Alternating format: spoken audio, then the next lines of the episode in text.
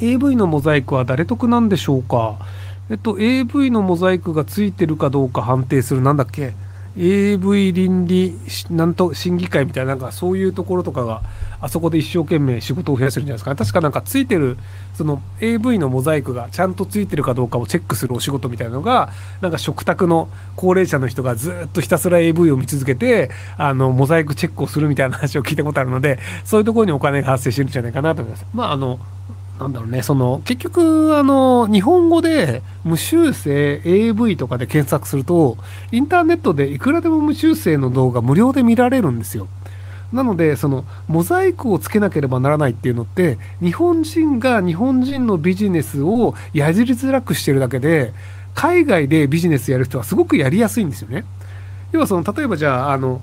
ビデオを作りました。AV をビデオを作りました。でビデオを作ること自体は別にあの日本でもじゃあそれがアメリカでも作るコストはそんなに変わらないんですよ。でもそれをモザイクをつけますとかなんかモザイクをつけてそのなんか AV なんとか倫理委員会みたいなところに通してお金を払ってみたいなのやるのともう出来上がったものをそのままネットでボーンって出すのでいくたらどっちの方がコスパいいかって言ったらネットで出来上がったものをそのまま出す無修正の方がコスパがいいんですよ。でそっちの方が人には多く見られるんですよ。したら変な制限をかけて余計日本国内の企業がやりづらくする。で、そうすると日本国内の企業は、あれ、俺たち海外行ってやった方がいいんじゃねえの？っていうので、なんかそのカリビアン .com みたいなところとかって、あれ多分まあ日本人がやってると思うんですけど、一応海外の会社なんですけど、っていう感じでその海外の会社でやって日本で、ほとんど多分ユーザー日本人だと思うんですけど、日本人からお金を巻き上げて、で、アメリカなのかまあどこなんかケイマン諸島なんか知らないですけど、そこで税金を納めるっていうのをやってて、え、それ日本国内のビジネスにしたら、全部日本で回って日本で税税金落ちるのに、なんでわざわざ日本人の企業を規制して、海外にお金が行くようにしてんのっていう、よくわからないあのシステムをそのままにしてるんですよね。なんかあれ直した方がいいんじゃねえのって思うんですけど。なので、日本人は日本人の首を絞めて、外国の人がこうビジネスをやりやすくするっていうのは、ちょこちょこやるので、そういう例なんじゃないかなと思いますけど。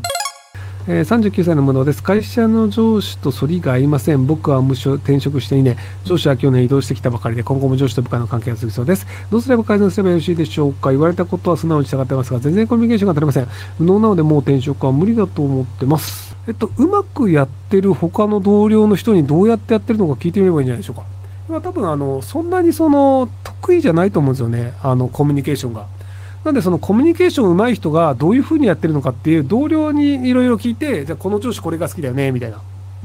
で、なんかお願いするときってこういうふうにお願いするといいよ、みたいな、あの、上手い人のやり方を真似するっていうのをやればいいんじゃないかなと思います。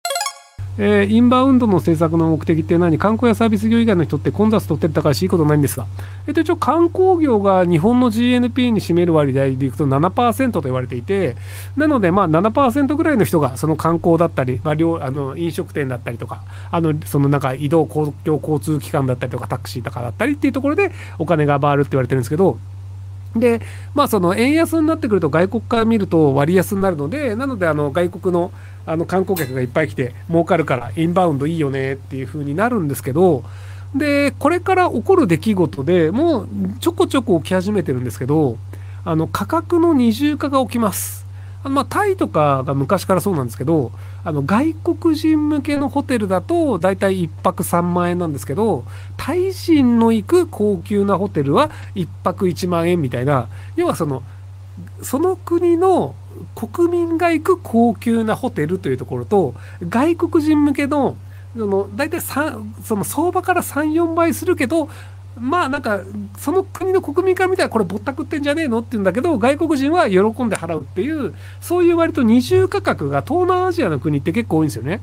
なので、日本だと、まあ、あの、大体5万円ぐらいだと、その日本人が払う、あの、いいホテルになると思うんですけど、大体あの、1泊15万円とかを外国人とかが、あ、なんかお得じゃんみたいな、広くていいじゃんみたいな感じでバンバンが払って泊まっていくみたいな。で、やっぱ日本人から見ると、その1泊15万で2泊で30万とか、ちょっと厳しいんじゃないですか。それ、もだって1ヶ月の給料ぐらいですよ、みたいになるんですけど、外国人から見ると、まあそんなもんでしょっていうので、なんでその、その国の国民のいけるものと、外国人のいけるものっていうのがだいぶ変わってきて、で、外国人向けのところは、ベースが英語にあります。